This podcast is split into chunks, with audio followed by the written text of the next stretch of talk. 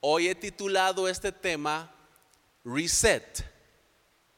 Reset se escribe R E S E T. Lo que en español sería reiniciar. Déjame contarte que reset es un término informático que se usa cuando un sistema operativo de un dispositivo colapsa. Me imagino que a todos nos ha pasado. Estamos utilizando nuestro teléfono, especialmente nuestras computadoras, y de momento se pegó la computadora. No camina más, ni para atrás, ni para adelante. Y muchas veces tendemos a que cuando la computadora está pegada, seguimos tecleando para que ella continúe trabajando. Y no nos estamos dando cuenta que cuando forzamos el funcionamiento de la misma, una vez que ella, ella está embotada, pegada, y seguimos insistiendo, lo que hacemos es que se va a pegar más, se va a colapsar más. En algunos casos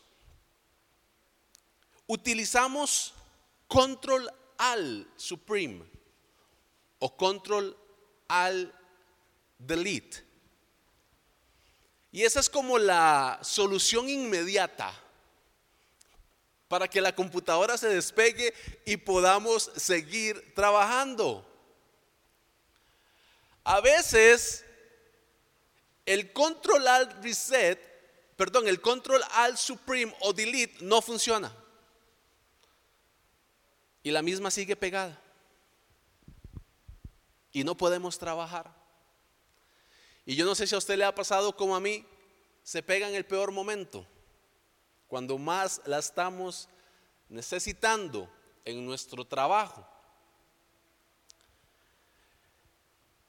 Ya en un caso extremo, cuando nada funciona a nivel de comandos, le quitamos la batería para que se apague del todo.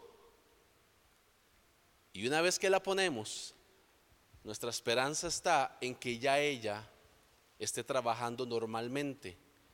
Con la gran sorpresa, en muchos casos, de que no. Sigue pegada.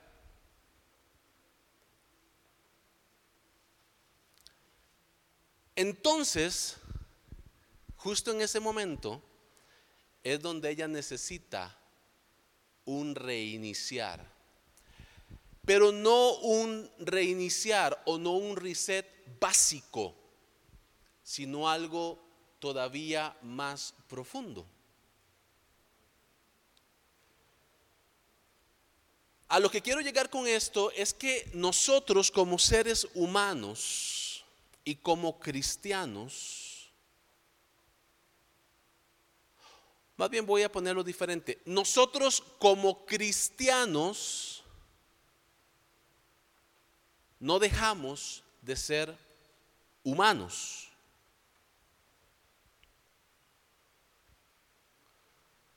Entonces, en nuestra humanidad, justamente eso es lo que pasa. Que hay momentos en nuestra vida en que ya no podemos más y nos pegamos. Nuestro sistema operativo colapsa, se pega y no funciona más. Justamente en ese momento es cuando usted y yo necesitamos un reset del Espíritu Santo de Dios. Porque no podemos ignorar, no podemos pasar por alto que somos seres humanos, que nos afligimos, que nos cansamos, que lloramos, no podemos pasar por alto ese hecho, aunque seamos cristianos.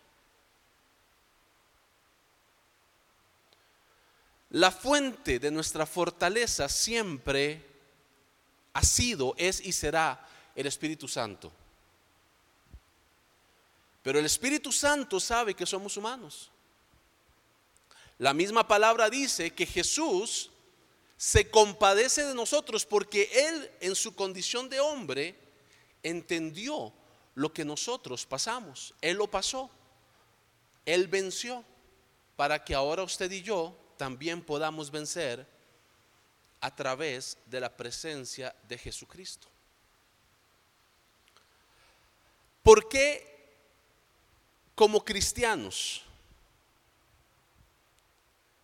y como seres humanos a la misma vez, llegamos a un momento en nuestra vida donde colapsamos, nos cansamos. Hace dos días atrás, en mi grupo de conexión, yo le decía a mis muchachos, que es normal que uno se sienta cansado a veces. Eh, hay luchas todos los días, a nivel espiritual, a nivel ministerial, a nivel natural. Hay diferentes luchas a las cuales nos enfrentamos todos los días. La Biblia dice en Mateo 6, basta a cada día su propio afán.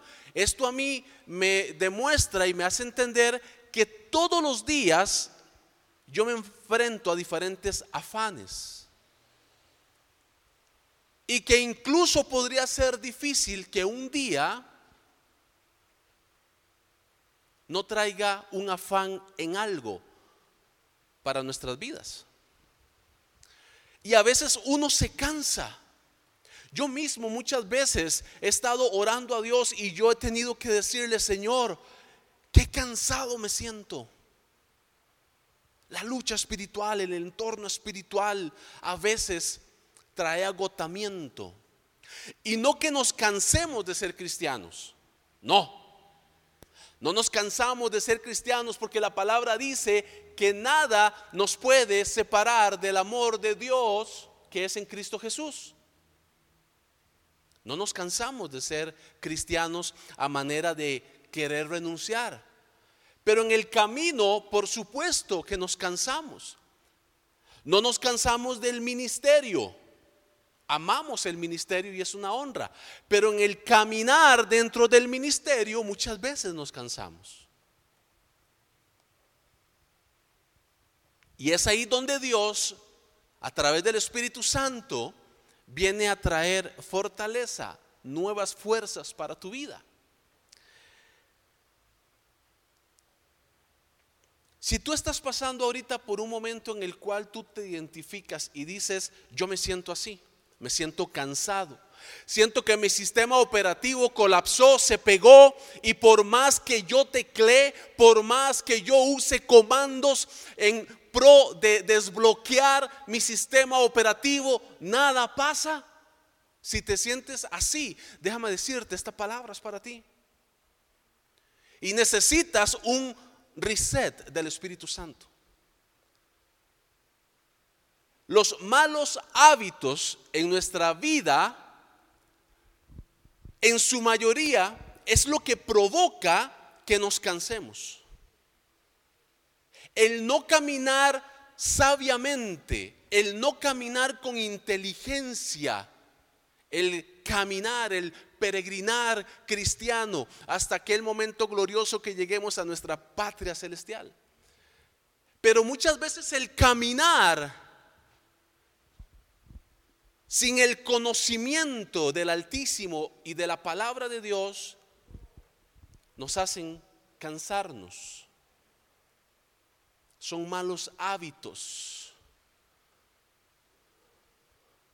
Porque no es lo mismo que usted se meta a un río y usted empiece a nadar contra la corriente de ese río. Usted se va a agotar fácilmente. Pero si usted entra a un río y usted se deja llevar por la corriente, usted ni siquiera tiene que esforzarse, la misma corriente lo hace a usted avanzar.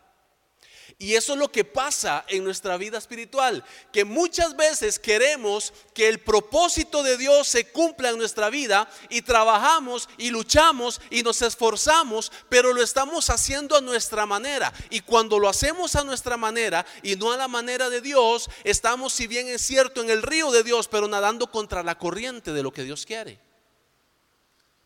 Porque lo que Dios quiere es bendecirte, prosperarte y cumplir aquella palabra que fue depositada sobre tu vida. Pero para que esa palabra se cumpla, tú tienes que dejarte llevar por las corrientes del Espíritu Santo y no hacer las cosas a tu manera y a tu antojo. Entonces, cuando hacemos las cosas a nuestra manera y antojo, Usted me puede decir, pero yo estoy orando, yo estoy evangelizando, yo, yo, yo estoy consolidando, eh, eh, yo, yo voy a las vigilias, yo voy al ayuno, yo me congrego. Pero probablemente no estás viviendo conforme a la voluntad de Dios. Pareciera que sí, porque oramos, porque nos congregamos, pero muchas veces no quiere decir que estemos viviendo conforme a la voluntad perfecta de Dios. Y cuando no vivimos conforme a la voluntad perfecta de Dios, es como meterse a ese río donde nadamos contra la corriente y por eso nos cansamos. El Señor pone en José un sueño. Lo que José no esperaba era el camino por el cual el Señor le iba a llevar. Lo que, lo que José no, no sabía de momento era el proceso por el cual Dios lo iba a llevar. Y aunque conocemos la historia y vemos ciertas dificultades en el caminar, en el proceso, José se dejó llevar por donde el Señor lo quería llevar por donde Dios lo iba a formar, por donde Dios lo iba a pulir.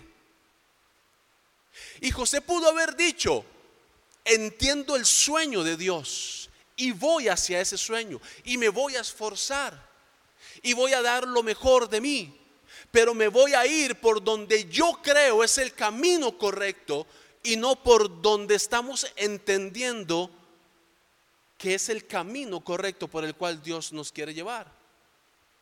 Entonces al final creemos que nuestra decisión de ir por el camino que creemos más conveniente, al final de ese camino nos vamos a dar cuenta que el resultado no va a ser el que Dios tenía preparado para nosotros, porque no era el camino por el que yo creía que yo debía de ir, era por el camino que el Espíritu Santo me estaba señalando.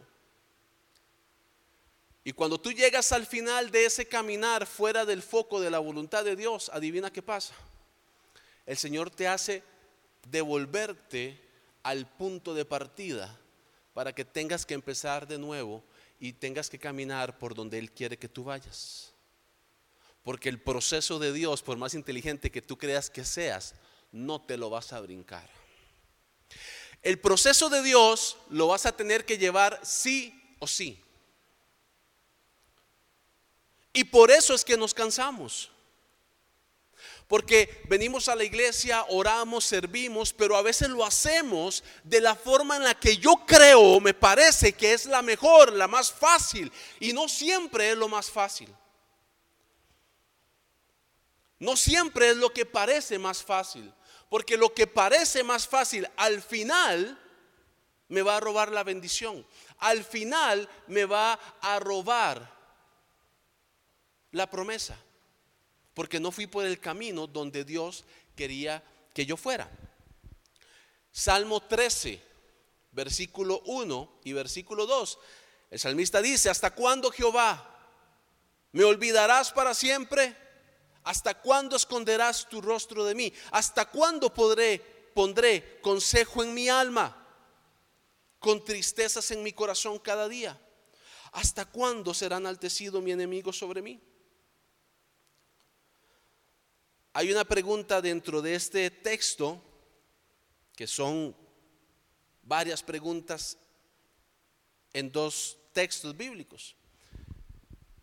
Pero hay una pregunta que dice, ¿hasta cuándo pondré consejos en mi alma? Yo no sé si a usted le ha pasado que eh, eh, usted empieza a orar y, cuando se da cuenta no está orando, está hablando con usted mismo, hablándose a usted mismo, eh, meditando usted cómo salir de la situación, cómo avanzar, cómo conquistar, cómo llegar a esa tierra prometida. Así como el salmista se preguntaba, ¿hasta cuándo? tendré que poner consejos en mi propia vida, porque estaba cansado. Pero cuando el foco de ese propósito que sabemos que Dios tiene y que quiere cumplir en nosotros, lo tenemos en la voluntad perfecta y agradable de Dios, el Señor viene a renovar nuestras fuerzas. Quiero compartir con usted un acróstico el acróstico RESET. Y quiero iniciar con la primera letra, la R, para los que están allí en casa anotando. Acróstico Reset. La R, renunciar para reaprender renunciar para reaprender. Renunciar a todo aquello que tú sabes que te está llevando a tomar malas decisiones. La necedad del corazón, la pereza, la apatía. El Señor ha hablado a tu vida y te ha prometido cosas grandes, tremendas. El Señor ha venido sobre tu vida con palabra, no solamente para tu ministerio, para tu espíritu, sino para tu vida, para tu familia, para tu matrimonio, para tu trabajo, para tu entorno. Y la palabra de Dios se cumple siempre y cuando nosotros estemos en la sintonía correcta con el Espíritu Santo. Y tenemos que renunciar a todo aquello que nos hace tomar malas decisiones. Ese es el primer paso para que tú tengas un reset de parte del Espíritu Santo. Tú tienes que confrontarte a ti mismo, hacer un alto en tu camino y renunciar a todo aquello que te está robando que la bendición de Dios venga sobre tu vida. Puede ser el celular, porque en vez de estar poniendo atención a la palabra de Dios, estás viendo el Facebook.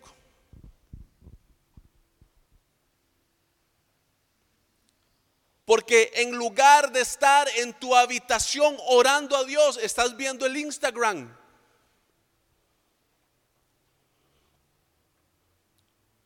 Y cuando ya nos gana el sueño, oramos cinco minutos por aquella fortaleza que necesitamos de Dios en medio de nuestra circunstancia.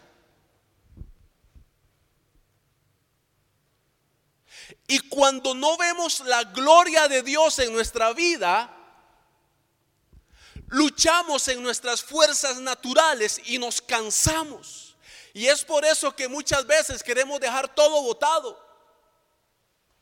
Porque evidentemente el enemigo va a hacer todo lo posible por echar abajo tu fe, por interrumpirte, por estorbarte para que lo que Dios te ha prometido no se cumpla. Y sabes, muchas de las formas en las que el enemigo está ganando ese terreno es con el celular, con la televisión, con la justificación, con las excusas de que estoy cansado de que he trabajado todo el día. Pero si analizas el tiempo que pasaste en tu celular, pudo haber pasado hasta una hora y no te diste cuenta. El tiempo voló y no oraste. Y viene la prueba y viene la lucha y no hay fuerzas en tu espíritu para poder mantenerte de pie porque no estás de rodillas delante de Dios. Y entonces te cansas, te frustras, te deprimes. Entonces, para que venga un resetear, un reiniciar del Espíritu Santo a tu vida, tú tienes que renunciar a todas aquellas cosas que te están apartando del propósito de Dios, a, todas aquellas cosas que están estorbando para que en el ojo del huracán, de la presencia de Dios, tú puedas recibir lo que Dios te ha prometido. No es malo ver el celular. No es malo tener Facebook. Pero todo aquello que le quite el primer lugar a Dios en tu vida, debes quitarlo. La Biblia dice, mejor me es entrar en el cielo sin un ojo, sin una mano, sin un pie, sin una pierna, sin alguno de mis miembros, que todo entero, ¿qué dice? Ser echado al infierno. ¿De qué le sirve al hombre ganar su vida? Los reinos de la tierra si pierde su alma?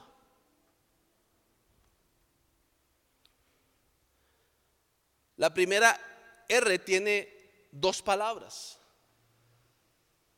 Renunciar y reaprender. Reaprender es actualizarse, cambiando los paradigmas. Es volver, escucha esto, es volver a experimentar mediante un proceso voluntario utilizando nuevos patrones. Es reintegrar y reincorporar nuevas conexiones hacia una meta. ¿Cuál es tu meta en la vida? La número uno debería ser la pasión por Cristo. La número uno debería ser ser igual a Jesús, ser cada día mejor y más parecido a Jesús. La meta número uno en tu vida debería ser amar a Dios con toda mi mente, con toda mi alma, con todo mi corazón, que es el mayor de todos los mandamientos. Esa debería ser nuestra meta. Y yo creo que hoy el Espíritu está hablando de que necesitamos reaprender a amar al Señor. Necesitamos abofetearnos a nosotros mismos y despertarnos de un dormitar espiritual y volver a ese primer amor. Por supuesto que nos cansamos. Hay una lucha acá interna todos los días entre el espíritu y la carne. Y eso cansa. Usted y yo somos soldados de la milicia del ejército celestial y libramos una batalla a diario. Todos los días nos enfrentamos a batallas espirituales. Todos los días nos enfrentamos a la decisión voluntaria de si yo quiero, yo decido alimentar mi espíritu o alimentar mi carne, satisfacer los deseos de la carne o darle lugar al fruto del Espíritu Santo. Todos los días. Y eso cansa, no es fácil. Jesús dijo que no era fácil. Él nunca dijo que iba a ser fácil. Pero en la palabra, allá en el huerto, él oraba por sus discípulos para que el Padre trajera fortaleza sobre ellos. El Señor no va a permitir que tú seas probado. El Señor no va a permitir que tú seas sometido a una prueba tal que tú no puedas soportar. Él es fiel. Y justamente con la adversidad, Él te da la forma de salir adelante. Romanos 2, 12, perdón, Romanos 12, 2 dice, cambien su manera de pensar para que así cambie su manera de vivir y lleguen a conocer la voluntad de Dios. Es decir, lo que es bueno, lo que es grato y lo que es perfecto. Cuando tú te enfocas en hacer lo correcto delante de Dios, estás haciendo la voluntad de Dios. Y en medio de tu cansancio, el Señor trae descanso. Y es que muchas veces hacemos lo bueno, pero no lo correcto. Y para hacer la voluntad de Dios, no podemos hacer simplemente lo bueno. Tenemos que hacer lo correcto. Lo que la palabra dice, tal y como lo dice. Si la palabra dice, métete siete veces al agua para ser sanado, ¿por qué te vas a meter seis? Si la palabra te está diciendo, métete siete veces. Vamos y nos metemos, porque hacemos lo bueno. Queremos la presencia de Dios, queremos la bendición de Dios. Pero a veces lo hacemos a nuestra voluntad. Voy y me meto seis veces, ah, porque ya me cansé. Y eran siete veces. Y en esa séptima vez, ahí va a venir la gloria de Dios sobre tu vida. Y como te metiste solamente seis y no viste la gloria de Dios, te frustras, te cansas. Porque queremos hacer las cosas a nuestra manera y antojo y no conforme la voluntad que dice la palabra perfecta de Dios. ¿A alguien Dios le está hablando? No son seis veces, son siete veces. Si el Señor te dice que hagas algo, hazlo tal y como su palabra lo dice. No como tú quieras, no tomes atajos, porque los atajos van a atrasar el proceso de Dios en tu vida. Segunda letra, la E, escuchar para renovarse. Dios ha creado un mecanismo útil en nuestra vida para nuestro emprendimiento.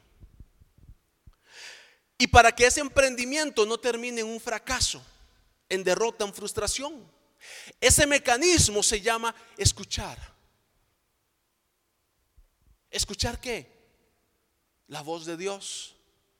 Ser sensible al Espíritu Santo, a lo que Él está hablando, para obedecerle.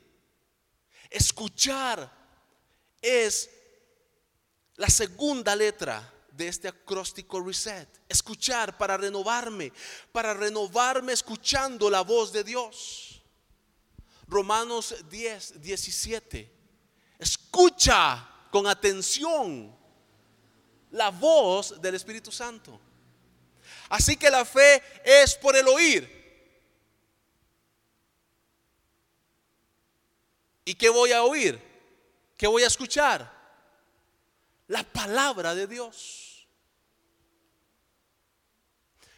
Mi fe es por el oír.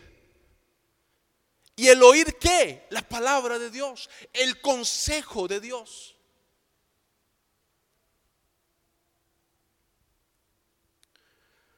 Cuando yo hago las cosas a como yo creo que están bien, termino frustrado. Pero cuando yo pongo atención a lo que el Espíritu habla, cuando yo pongo atención a lo que Dios quiere que yo haga, cuando yo presto atención palabra tras palabra de lo que Dios está hablando, yo puedo llegar a ver el éxito, yo puedo llegar a ver la victoria de Dios en mi vida, yo puedo llegar a ver la gloria de Dios. Pero si yo no escucho la voz de Dios, no tengo dirección. Y si no tengo dirección, yo voy a caminar por donde yo quiera, por caminos que yo no conozco, que al final pueden terminar siendo muchísimo más largos y complicados, y termino agotado por no escuchar atentamente el consejo de Dios. La Biblia dice en Salmos que Él me hace entender el camino por el cual yo debo de andar. Así que mi fe se fortalece en el oír y el oír la palabra de Dios. Para eso Dios me dio ese mecanismo útil precioso de escuchar, de poner atención a su palabra para entender el camino por el cual yo debo de andar.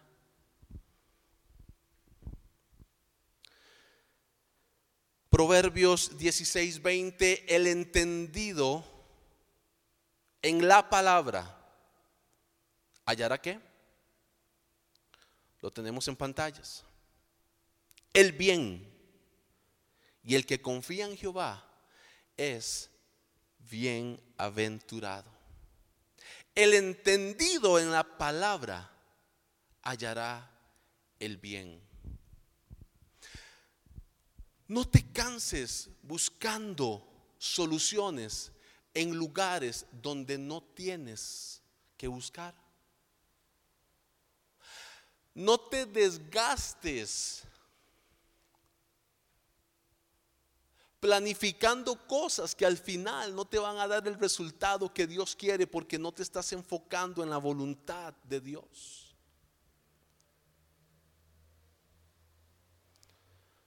A veces tenemos sueños loquísimos, grandes, porque sabemos que Dios lo puede hacer y lo deseamos, pero no es sencillamente desear. No basta con desear, dice la canción, no basta con querer. No es suficiente solo con querer hacer. ¿Qué dice? Es necesario morir. Morir a mi carne, morir a mi pereza, morir a mi apatía para ver la gloria de Dios. Porque todos queremos ver la gloria de Dios, pero nadie quiere orar. Todos queremos ver nuestros sueños hechos realidad. Pero no nos vemos una hora de rodillas en la presencia de Dios orando. Queremos ver la solución de Dios, el brazo fuerte del Padre a favor de nosotros. Pero ni mencionarte levantarte en la madrugada a orar. Y por eso el pueblo de Dios se cansa porque nada contracorriente. Porque queremos ver a Dios en nuestra vida sin consagrarnos a Él. Pero cuando consagramos nuestra vida a Jesús, por más difícil que sea el camino, el Señor te da el descanso que tu alma necesita.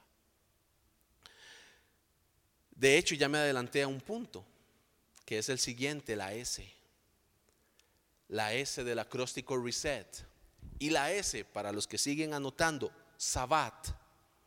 Todos sabemos que es el Sabbat, el descanso de Dios. ¿Y para qué descansamos? Descansamos para ser felices. La mayoría de los fracasos ocurren porque no tomamos el tiempo adecuado para descansar y actuamos alocadamente actuamos precipitadamente y no tomamos un tiempo apto para descansar en la presencia de Dios. Y queremos hacer miles de cosas, miles de cosas, porque tenemos la buena intención. Pero hay cosas que usted y yo como seres humanos que somos, cristianos, hijos de Dios, pero como seres humanos que somos, hay cosas que usted y yo tenemos que entender que no podemos hacer. Hay cosas que usted y yo debemos entender que nunca podríamos provocar que pasaran. Solo la presencia de Dios. Y cuando tú trabajas para Dios, cuando tú le sirves, Dios requiere que tú tengas fe. Dios requiere que tú acciones esa fe poniéndola por obra. Pero hay un momento donde tú tienes que discernir que lo que para ti es imposible, para Dios es posible. Y entonces en ese momento tú empiezas a descansar en la presencia de Dios, sabiendo que tú hiciste lo que te correspondía hacer en fe y en obras, accionando esa fe. Pero que hay un punto donde de ese punto en adelante le corresponde solamente a Dios, porque Él es el único que tiene el poder el Señor te da el respaldo, pero el que tiene el poder para hacer las cosas es Dios. Y cuando llegamos a ese punto, es donde debemos descansar en la presencia de Dios y entender que de ahí en adelante yo no soy suficiente para hacerlo. Pero como decía la canción ahora, Jesucristo basta.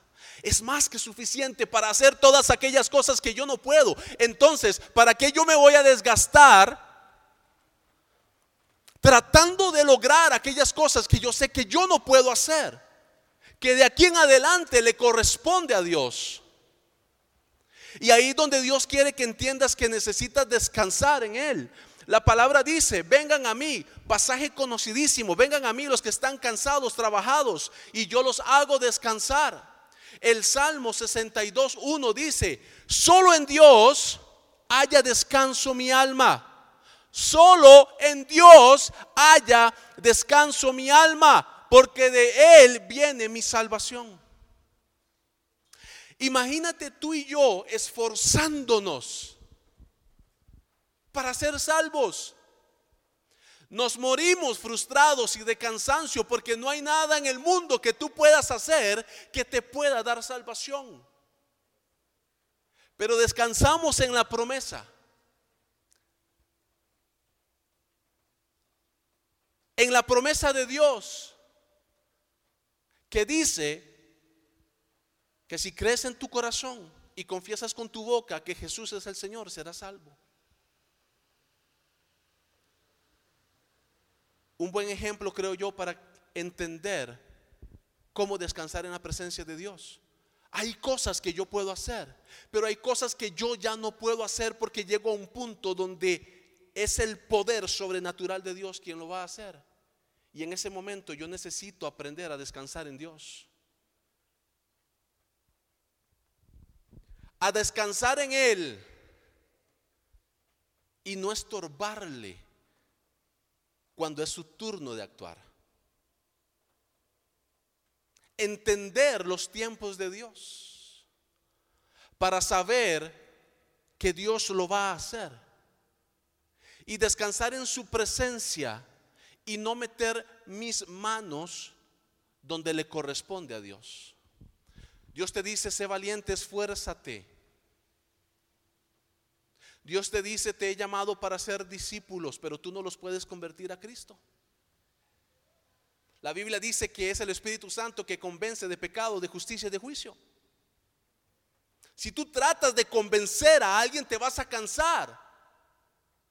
Pero si tú descansas en Dios, tú descansas en la promesa que esa palabra que has sembrado en ese corazón no va a volver vacía y descansas en la promesa de Dios, en la confianza de Dios de que Él lo va a hacer.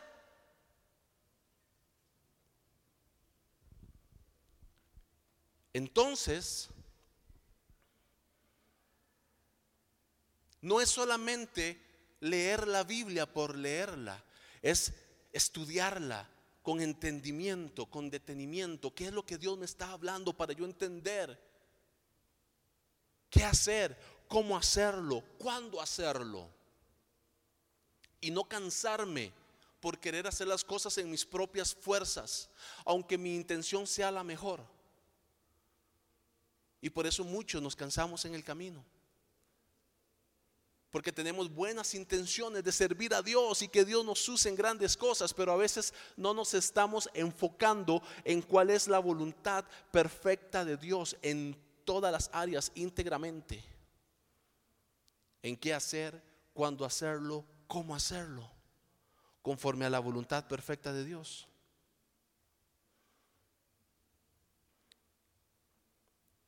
La letra E de esperar para avanzar.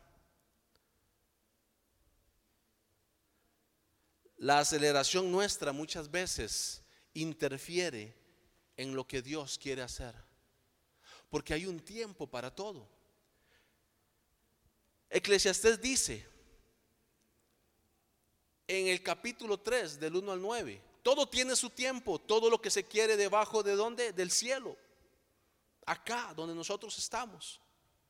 Todo tiene su hora, tiempo de nacer, de morir, de plantar, tiempo de arrancar lo plantado, tiempo de matar, de curar, de destruir, tiempo de edificar, tiempo de llorar, tiempo de reír, tiempo de endechar y tiempo de bailar, tiempo de esparcir piedras y tiempo de juntar piedras, tiempo de abrazar, tiempo de abstenerse de abrazar, tiempo de buscar y tiempo de perder, tiempo de guardar y tiempo de desechar tiempo de romper, tiempo de coser, tiempo de callar y tiempo para hablar, tiempo de amar, tiempo para aborrecer, tiempo para la guerra y tiempo de paz.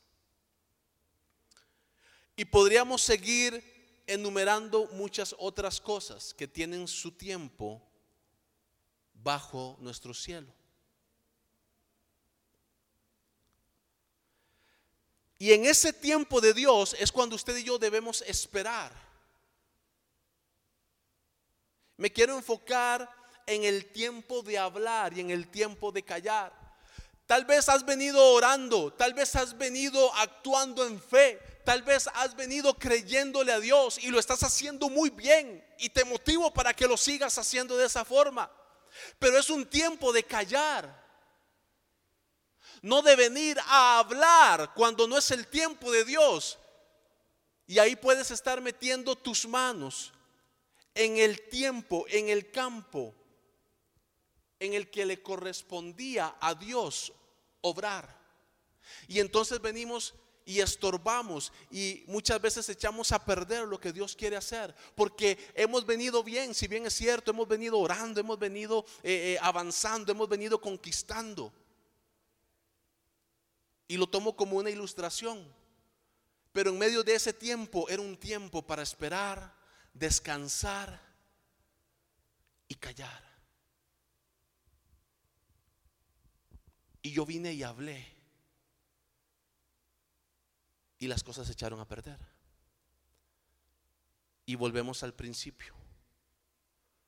Cansancio, frustración de luchar por cosas que no estamos viendo porque tal vez no estamos, haciendo las cosas conforme a la correcta voluntad de Dios. Y estamos haciendo las cosas bien, pero no las estamos haciendo correctas delante de Dios. Termina diciendo el versículo 9, ¿qué provecho tiene el que trabaja de aquello en que se afana? ¿De qué te aprovechó trabajar en todo aquello en lo que al final te afanaste y no lograste ver a Dios actuar porque interpusiste tu afán y no tu confianza en el Señor. ¿Tú recuerdas por qué Moisés no entró a la tierra prometida? Porque era un tiempo de obedecer la palabra. Ese era el tiempo de hablar, no de golpear la roca. 40 años esperando aquel momento glorioso en el que por fin iba a ver la tierra prometida. Aquella tierra por la cual luchó muchísimos años en contra del faraón y de todo el pueblo de Egipto. Y venía haciendo las cosas bien. Dirigiendo un pueblo duro de servir. Él iba para la tierra prometida. Pero había un tiempo de Dios para hablar. Y él no habló. Él hizo lo que no tenía que hacer. Y muchas veces por cosas tan pequeñas como esas, estorbamos lo que Dios quería hacer. Y pasamos los años dando vueltas en el desierto por nuestra propia necedad por no querer consagrarnos, por no querer descansar en el Señor, por no querer escuchar su voz, por no querer dejar aquellas cosas que nos están estorbando, por no querer tener nuevos inicios, reaprender, hacer aquello que hemos dejado que estaba correcto en la presencia de Dios.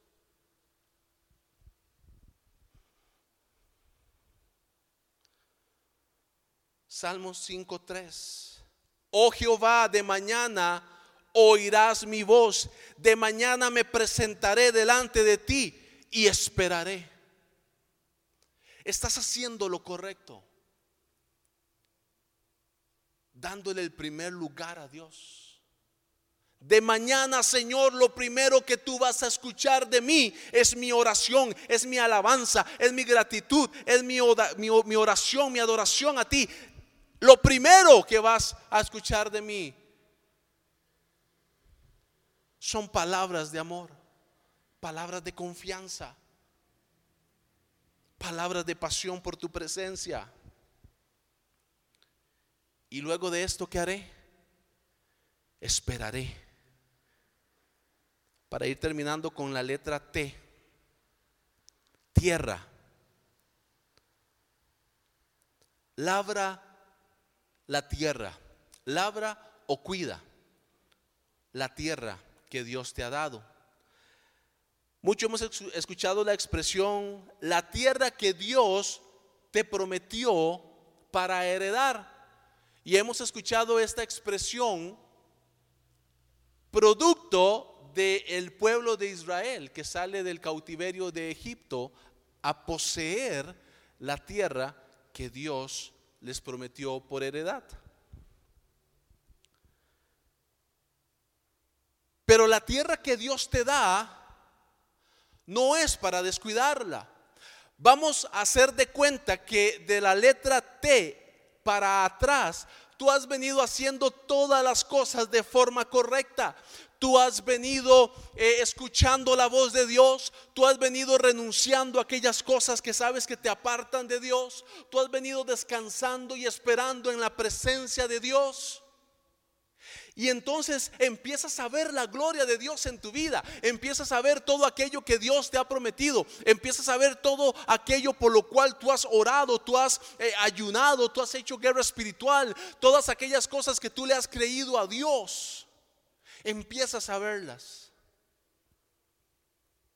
Pero lo que Dios te está dando hoy es para que lo cuides es para que tú labres la tierra que Dios te está dando. Lo que Dios hoy está depositando en tus manos. No es para que tú de una forma eh, conformista eh, digas, lo logré, lo conquisté, lo adquirí y lo descuides.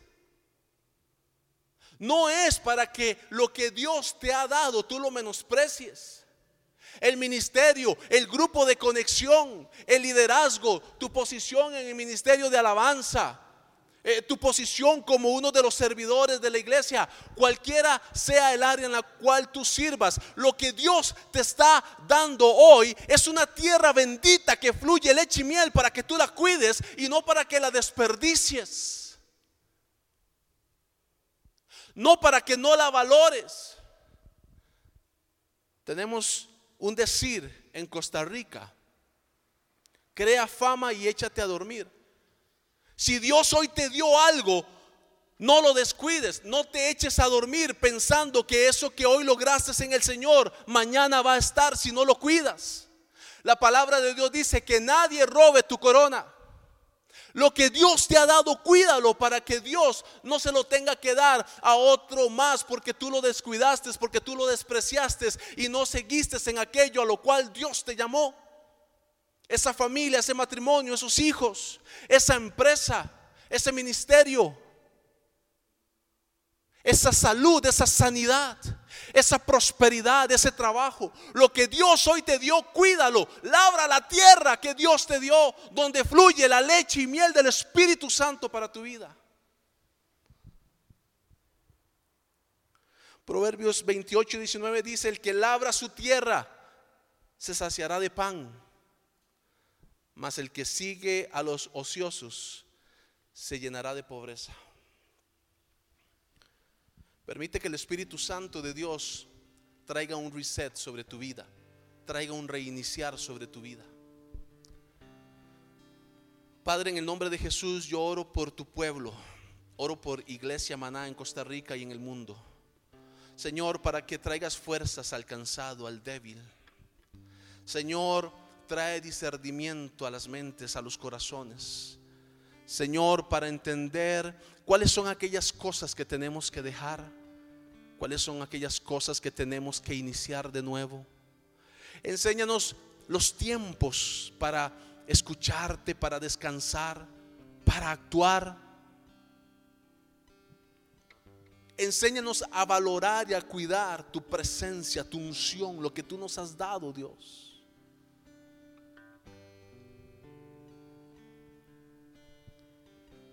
Señor, trae fuerza y aliento al que ya no tiene ninguno.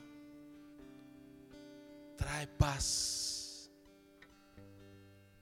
Trae descanso, Señor, a la mente y al corazón de aquel que dice, no puedo más. Aquel que hoy está pensando, Señor, en renunciar. Si tú eres líder, pastor, y por tu mente están pasando pensamientos de claudicar, porque te sientes cansado, te invito a que descanses en la presencia de Dios. Te invito a que de mañana el Señor lo primero que escuche sea tu voz y sencillamente luego espera en su provisión. Lo estás haciendo bien.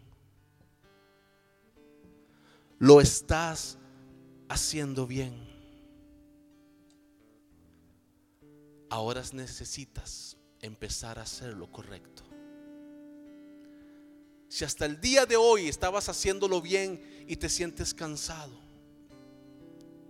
que el Espíritu Santo traiga discernimiento para que ya no lo hagas bien, sino para que ahora lo hagas correctamente y puedas ver el fruto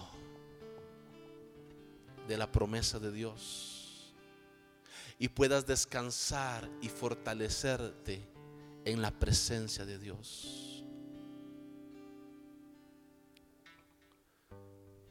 Gracias, Padre, en el nombre de Jesús.